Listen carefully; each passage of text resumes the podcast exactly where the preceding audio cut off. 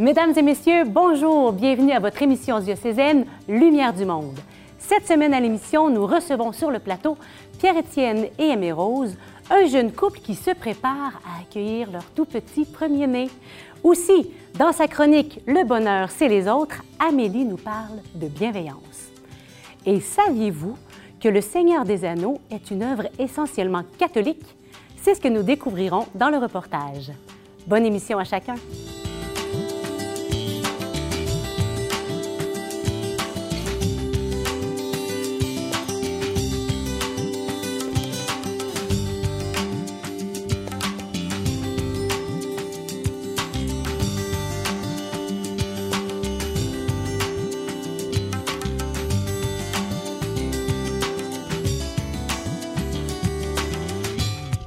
Je me présente, Geneviève Riendeau.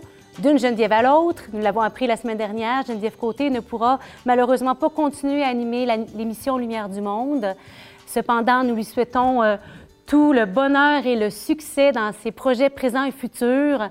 Bien sûr, son, regard pétillant, son sourire chaleureux vont nous manquer. Donc, euh, on la garde dans nos cœurs et surtout qu'elle poursuivra sa collaboration avec ECDQ.tv et qu'on aura l'occasion de la revoir de temps en temps pour notre plus grand bonheur.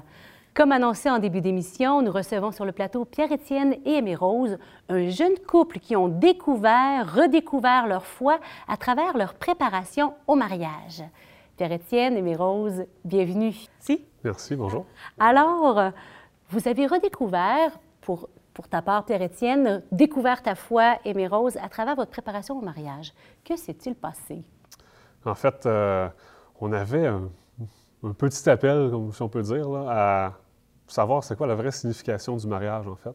Parce que nos familles, ben, un peu plus la mienne, je dirais, mais le, euh, Rose a été élevée dans la foi aussi, donc elle ressentait un petit peu, ça appel, mais pas trop fort. Mon père nous a euh, proposé d'aller faire une retraite d'agapé thérapie. Tout bonnement comme ça. Donc, euh, nous, on ne savait pas trop qu'est-ce que ça voulait dire, en fait, mais euh, on y a été pareil, un peu à reculons au début, mais on a été accueillis, on a été vraiment plongés dans l'amour de Dieu, dans sa, miséricorde, en fait, parce que c'est un, une retraite qui permet de, guérison à partir du début de notre conception, en fait, jusqu'à où est-ce qu'on était rendu à ce moment-là. Donc, ça a été la meilleure préparation au mariage qu'on qu aurait pu avoir. Toute qu'une préparation, oui. Donc, euh, puis tout ce que j'avais demandé au Seigneur dans cette préparation-là, il m'a tout répondu. D'ailleurs, entre autres, de, de, de, faire plonger mes roses dans cette foi-là, parce que je sentais qu'il y avait un petit écart entre moi et elle. Donc, euh, vraiment, là, il nous a fait, il nous a plongé les deux en couple euh, à travers cette, cette retraite-là. Euh, il nous a vraiment replongé pour fin finaliser la préparation à notre mariage, justement. Puis, euh, c'est, ça nous a fait, en fait, découvrir le sens profond du mariage. On a vu à quel point c'était un, sacrement riche. Puis, euh, ça nous a vraiment ça nous a changé complètement notre mentalité de ce que, du mariage. Notre fixation est passée de la la belle réception que vous voulez avoir après, à il faut avoir une belle messe, un beau mariage. La belle robe. Donc, la belle... ça. Fait que ça nous a vraiment refixé vers l'essentiel. C'est aussi là qu'on a, euh, qu'on a reçu la vocation un peu que le Seigneur avait pour nous. Donc, il nous a donné la foi, mais il nous a pas, euh, il nous a pas juste laissé partir comme ça, puis euh, allez-y de bon chemin. Donc, on en est ressorti aussi en ayant la certitude qu'il fallait être lumière du monde, justement.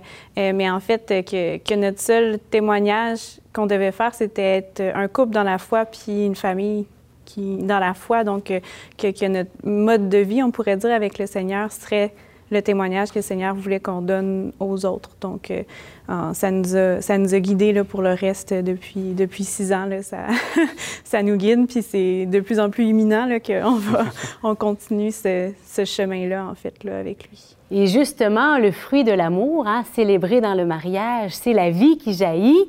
Et cette vie s'apprête à jaillir euh, très concrètement pour vous là, dans, quelques jours, quelques semaines. Ça s'en vient, il va se montrer le bout du nez à travers ce, ce, cette maternité. Là, que je pense que vous avez vécu des belles grâces et vous avez pu, as pu aussi, entre autres, Aimé Rose, euh, approfondir ce lien-là entre ta vie de foi et cette vie qui jaillit. Là. Oui, bien, en, fait, justement, depuis six ans, comme je disais, le Seigneur nous accompagne. Puis, dans cette, dans cette grande étape-là, il m'a également accompagnée. Euh, Pierre-Étienne m'en reparlait souvent. Est-ce qu'on est, est, qu'on est prêt maintenant à commencer la famille et tout ça? Puis, j'avais encore une grande crainte. J'étais pas prête. J'ai prié le Seigneur pour qu'il m'ouvre mon cœur à l'amour, puis il le fait. Donc, là, l'aventure a commencé. Et euh, j'ai eu la chance aussi de la grâce de voir un beau témoignage de foi d'une autre maman qui disait que la maternité était un chemin de sainteté, donc euh, ce qui veut dire donc d'épreuve, mais aussi d'abandon. Et, donc, puis le Seigneur m'a accompagnée. Donc, quand j'étais dans la crainte, quand j'étais dans les doutes, j'avais presque toujours euh, systématiquement une réponse de sa part. Donc, j'avais peur justement de, dans l'acceptation, dans le lâcher prise, comme on appelle souvent. Euh, puis là, j'ai eu, euh, on a eu un enseignement sur Marie qui m'a rappelé euh, que, que, dans son exemple, c'était l'accueil, le oui qu'elle a donné au Seigneur constamment durant sa grossesse. C'était pas juste un oui, mais plusieurs qu'elle a donné. Donc par son exemple, j'ai pu être dans la paix plusieurs fois là, durant ma maternité. Euh, ensuite, un autre exemple, bon, j'ai eu un parcours de gratitude. Ça m'a appris à, à, être dans la gratitude, également dans la souffrance, et qu'on avait la force, le Seigneur nous donnait la force dans l'épreuve et non pas avant. Donc, c'était normal de ne pas être prêt à tout. Donc, de ne pas s'attendre. Un pas à la fois. Exactement. Donc, euh, ça, ça a été un beau message. Euh, puis là, dernièrement, j'avais peur d'être pas assez forte pour l'accouchement, pour ce qui allait s'en venir. Puis le Seigneur m'a tout simplement répondu, la force que tu vas avoir, c'est à quel point tu me fais confiance. C'est moi qui est fort. Euh, toi, tu es toute petite, puis c'est ma force à moi, en fait, qui va te guider. Donc, c'est les clins d'œil que j'ai eus du Seigneur tout au long de ma maternité. Là. Donc, très, très présent toujours avec, avec nous dans mhm. ce, dans ce processus-là. Et toi, Pierre-Étienne, à travers ce processus de maternité qui est celle de ta femme, mais toi, tu te prépares à devenir père mhm. aussi. Hein? Est-ce qu'il y a des choses que tu as reçues, vécues, qui te, ben, communié à ça? Juste de voir euh, les, les, les, clins d'œil qu'il faisait à, à Rose tout le long de la, grossesse, à partir du début, euh, c'était, euh, c'était déjà un beau témoignage. Moi, ça devient de plus en plus concret pour moi aussi, là, euh, parce qu'au début, bon, euh, pas trop de on le sent pas trop, mais à partir du moment où est-ce qu'on peut commencer à sentir le bébé bouger, puis on dirait vraiment que ça, ça nous connecte à cette vie-là qui grandit, ce miracle-là du, du, Seigneur qui, a, qui, a, rendu ça possible, qu'on donne la vie, qu'on participe à ce, à ce, ce, ce mystère-là, c'est ça exactement, l'œuvre de sa création, oui, comme tu viens de dire. Donc, euh, c'est, vraiment, je, je que je commence à, à, être un peu fébrile, puis à vraiment avoir ça comme oui, mon fils va, vraiment, va bientôt naître, puis je vais être capable d'avoir cet amour-là filial que lui a pour nous. Je vais être capable de, me connecter à quelque chose comme ça. C'est des petits, des petits moments un peu qui, me saisissent de temps en temps. Puis euh, on, a hâte d'y voir la, petite face. Vinette, avec le visage de Dieu le Père hein, pour ton enfant, c'est beau. Et euh, votre désir pour votre famille, hein, parce que vous me le partagiez, que votre désir de fonder une famille chrétienne attachée au Seigneur, ben, quelle est justement votre vision d'avenir, votre horizon qui s'ouvre devant vous à travers euh, cette belle mission? Quelle grande mission! On n'a pas le choix, c'est comme dans le contrat de mariage. Hein. Mais euh, non, blague à part, c'est... Euh, il y, a ce cliché-là de, les parents qui veulent que leur enfant devienne médecin, avocat.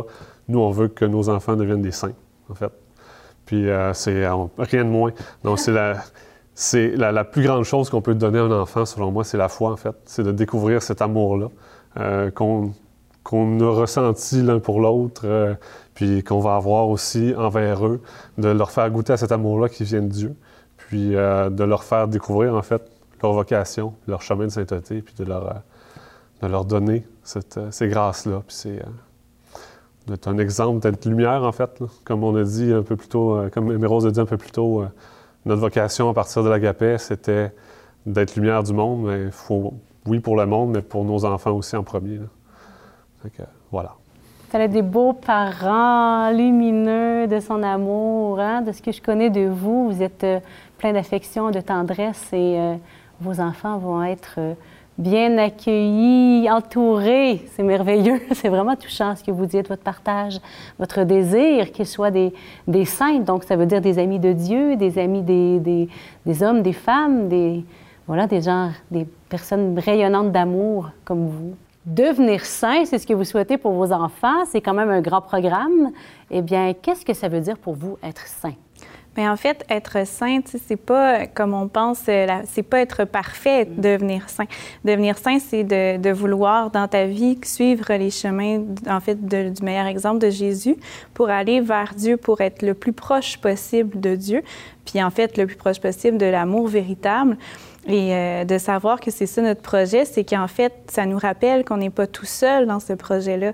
Notre enfant est d'abord l'enfant de Dieu, donc euh, de parents célestes de Dieu, de Marie. Donc, euh, il sera toujours accompagné sur ce, sur ce chemin-là pour, être, pour être avec le Seigneur, en fait et le Seigneur qui pallie à nos imperfections de parents et qui... Exactement, ça nous enlève un gros poids. pression et qui s'enlève là tout d'un coup. fait que ça nous donne nous-mêmes des grâces d'avoir cette confiance-là envers le Seigneur. Tout à fait. Ah, c'est merveilleux. Il y a une œuvre qui vous a marqué tous les deux depuis votre toute jeunesse, c'est Le Seigneur des Anneaux. Oui, euh, Le Seigneur des Anneaux, on était vraiment des passionnés de cette œuvre-là quand on était euh, même au primaire. En fait, c'est de là qu'on se connaît également. Et euh, ce qu'on savait pas, c'était que le Seigneur était déjà à l'œuvre à travers cette, cette histoire-là avec des personnages fantastiques, mais qui nous rejoignaient beaucoup. Il y a neuf mois, avant le confinement, nous avons eu l'occasion entre amis de regarder Le Seigneur des Anneaux et avons pris le temps d'échanger autour du film pour découvrir ensemble les aspects catholiques de l'œuvre de Tolkien. C'est ce que nous allons découvrir à l'instant. Ce soir, on accueille des amis, une petite soirée cinéma, ça va être sympathique.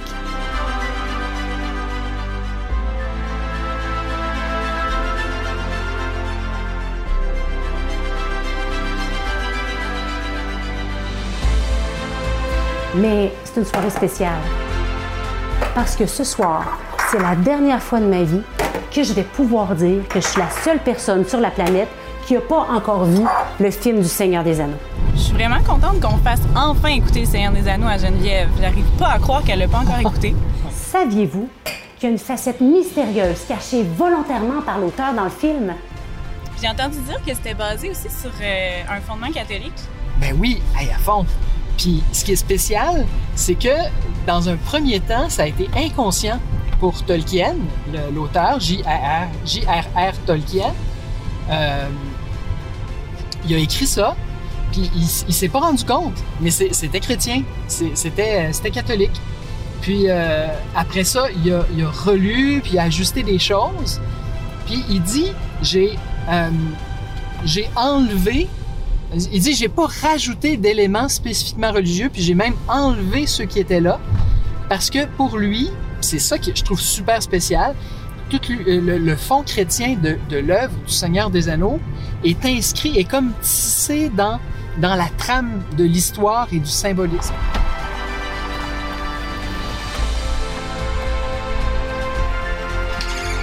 Hey, salut! Salut! Bienvenue! Merci! Ça va? Hey Geneviève, depuis le temps que le film est sorti, c'est que maintenant que tu gardes le Seigneur des Anneaux. Ben, tu sais, c'est parce que moi, les monstres, les facelettes, puis tout ça, là, c'est pas trop mon genre. Mais avec vous autres, ça devrait aller. Oula!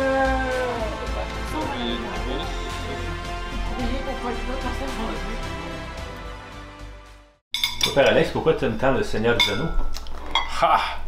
C'est une longue histoire d'amour. Mais en fait, moi, c'est 2001-2003, c'est une période où je me cherchais, puis je trouve que dans la, Le Seigneur des Anneaux, il y a vraiment les personnages découvrent tranquillement leur chemin. Entre autres, euh, il y a Frodon, il y a même Aragorn, etc., mais qui se cherchent. Mais en fait, il y a une mission qui leur tombe dessus un peu malgré eux.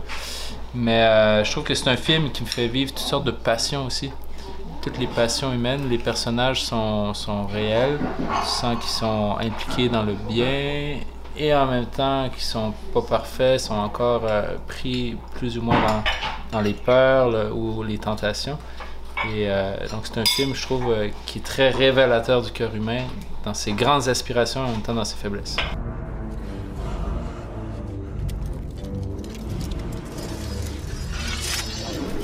Ben ouais, c'est ça, dans Seigneur des Anneaux, il y a quand même euh, beaucoup, tu sais, il y a les Nazgûl, il y a les orques, les il y a- il y a Gollum, il y en a vraiment, euh, il y a beaucoup quand même de personnages. Ouais, mais euh, euh, c'est drôle parce que moi, dans ce film-là, euh, ça me dérange pas les monstres. Je pense que c'est parce que il y, y a comme. euh, c'est- pas de la laideur pour la laideur. C'est comme si la laideur est présente pour montrer euh, en contraste la, la lumière finalement. Puis comme il y a beaucoup d'espérance dans le film, on dirait que je reste pas. euh, je reste pas avec ça, je reste pas avec le, la laideur. Ok, on est prêt? Maintenant que ça se passe. Geneviève, t'as pas le droit de t'en aller. C'est bon. car aucun de ceux qui vivent aujourd'hui ne s'en souvient.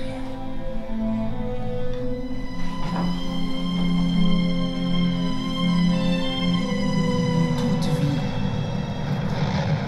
un anneau pour les gouverner tous. L'une après l'autre, les contrées libres de la terre du milieu tombèrent sous l'emprise de l'anneau. Mais il en fut certaines qui résistèrent. L'ultime alliance des c'est un hobbit, lui, le, le- le magicien? Non, le hobbit, c'est le petit. Ouais. Le magicien, c'est pas. C'est un. C'est comme un, un ange, si on veut, qui a pris une forme humaine.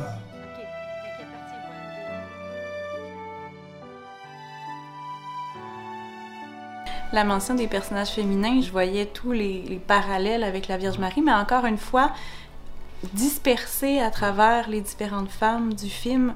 Tu sais, il y a trois personnages féminins très forts dans Seigneur des Anneaux, alors que c'est un monde majoritairement d'hommes, un peu comme quand on lit la Bible où c'est majoritairement masculin. Là, ah, on a la Vierge Marie, on a Sainte Madeleine, on a certains personnages féminins qui viennent vraiment frappants, lumineux, tu sais, très fugaces, mais présents.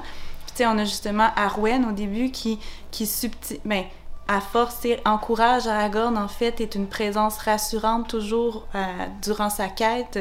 Donc, tu sais, comme Marie a accompagné le Christ dans ses... C'est ça, dans ses débuts, puis même ensuite, quand ça devient plus difficile. C'est ça qui pousse Aragorn aussi jusqu'à la fin quand il voit la décroissance de la pureté de d'Arwen, en fait, même en songe.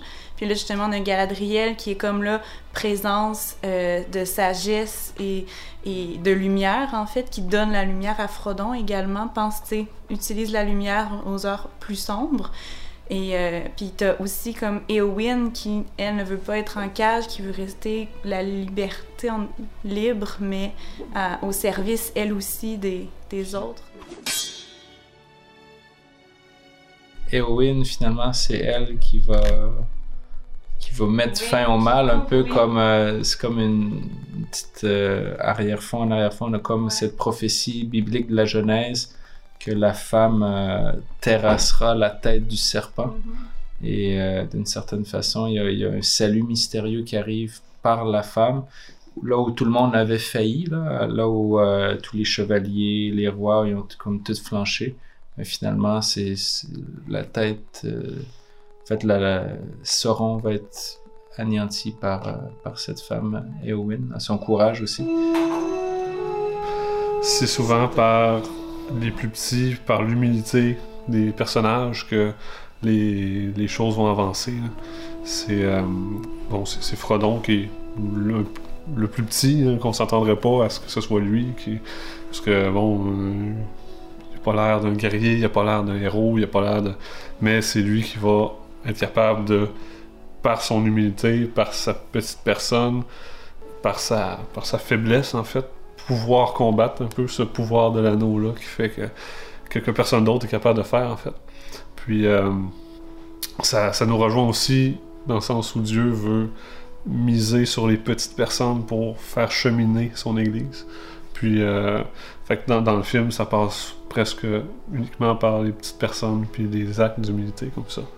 Par Frodon, par, euh, par Pipin qui va faire certains actes, puis qui va réussir à entraîner notamment les Ents, Merry et Pipin, à aller à, à se- à se combattre, parce que les Ents ils veulent pas trop au début, puis à, combattre en fait le mal, puis à prendre part à la bataille. C'est par eux qui vont pas, que ça va passer.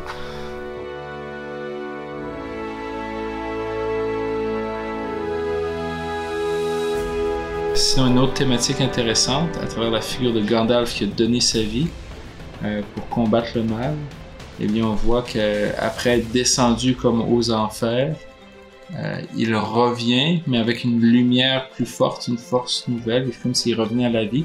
C'est une grande image aussi de la résurrection, comme Jésus qui a donné sa vie dans son affront avec le mal, avec sur la croix. Et bien de la même façon, lorsqu'il revient le troisième jour, lorsqu'il ressuscite, euh, même son corps est transfiguré et il a même une force encore plus grande, une force nouvelle. Et donc il y a comme en sourdine cette image-là de la résurrection à travers le fil de.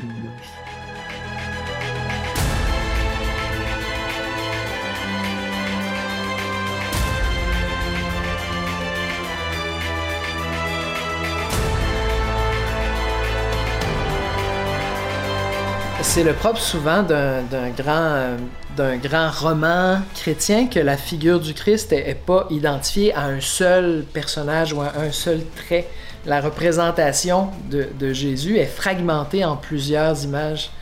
Puis on peut voir euh, le Christ euh, prêtre, prophète et roi à travers trois personnages. Frodon, qui est, euh, qui est prêtre, qui s'offre lui-même en sacrifice. Aragorn, qui est roi puis euh, Gandalf qui est prophète, qui annonce le chemin, qui annonce la parole, puis qui, euh, qui ouvre la voie. Et puis Geneviève, comment t'as trouvé le film? Ben, c'était bien, et surtout avec euh, une bonne compagnie comme ça. Puis surtout d'avoir tous ces commentaires-là là, sur la trame de fond, puis ça, ça, ça, rallonge la soirée, oui, mais ça rend la chose surtout très intéressante, puis ça donne une autre lunette pour voir le film, puis de découvrir toute cette dimension chrétienne là, que Tolkien a voulu insuffler à son œuvre, eh ben ça, ça élève l'âme, ça édifie, puis c'est vraiment une belle découverte. Vraiment, je ne m'attendais pas à ça, je vous l'avoue. Et puis ça me donne même envie de voir la suite. Alors, j'espère que vous avez aimé votre soirée avec nous, et qui sait, peut-être qu'on va se retrouver un autre jour pour un autre film. À la prochaine! Santé!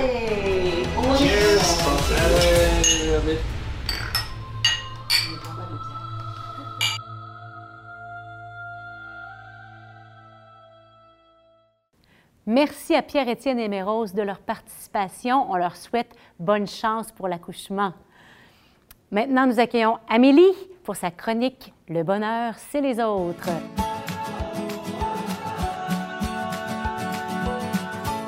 Bonjour Amélie. Allô Geneviève. Merci d'être là. Ça fait plaisir. Qu'est-ce que tu nous as concocté cette semaine?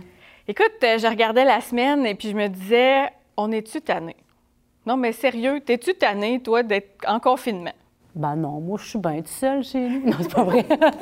J'ai hâte de voir mon monde, j'avoue. Je... discutais avec des amis, puis l'annonce que, que, ça se poursuivait, là, les gens me disaient Ah, il me semble que je trouve ça pas évident. Euh, puis là, je me disais Ma chronique, c'est le bonheur, c'est les autres. Puis je suis toute seule chez nous, je les vois pas bien, bien, les autres. Les autres sont où? On s'ennuie de, de, de, des soupers avec la famille élargie. On s'ennuie de, faire des câlins aux gens qu'on aime. On s'ennuie de, rire des anecdotes de la fin de semaine au bureau. Hein il me semble que ça nous manque, hein, ces affaires-là. Arrête, tu vas me faire pleurer.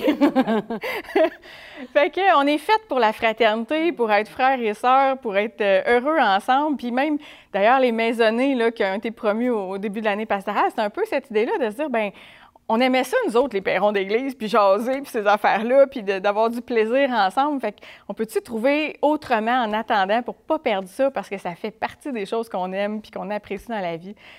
Fait que là, je, pensais à mes affaires, puis là, je me disais, c'est pas évident, là, tu sais, le bonheur, c'est les autres quand tu vois personne. Faut-tu que je change ma chronique? non? Alors, je me suis dit, euh, il me semble que ça pourrait être le bonheur, c'est dans la bienveillance envers les autres. C'est ce que j'avais le goût de, euh, Je me suis dit ça moi-même, mais je le lance aussi, là, pour tout le monde dans le prochain mois. Est-ce que le bonheur pourrait être dans la bienveillance envers les autres? Puis, tu sais où j'ai pogné ça?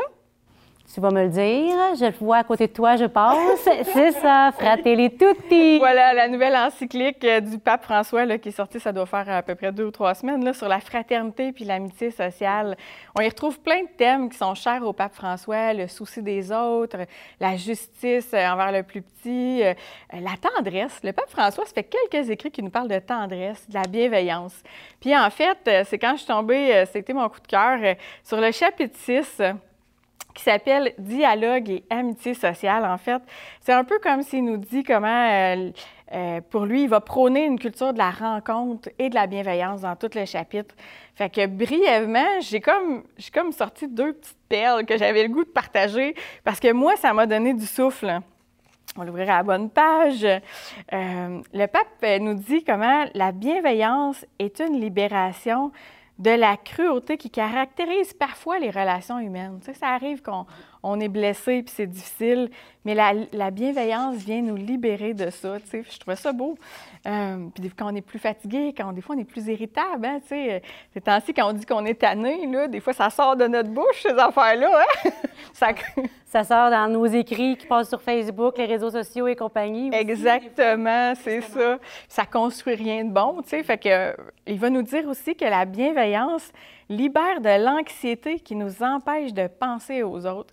Je me disais, c'est tellement actuel, on voit ça, hein, les, annonces concernant la santé mentale, euh, les gens qui ont de l'anxiété, des symptômes euh, dépressifs, des choses comme ça, c'est vraiment, on en parle beaucoup.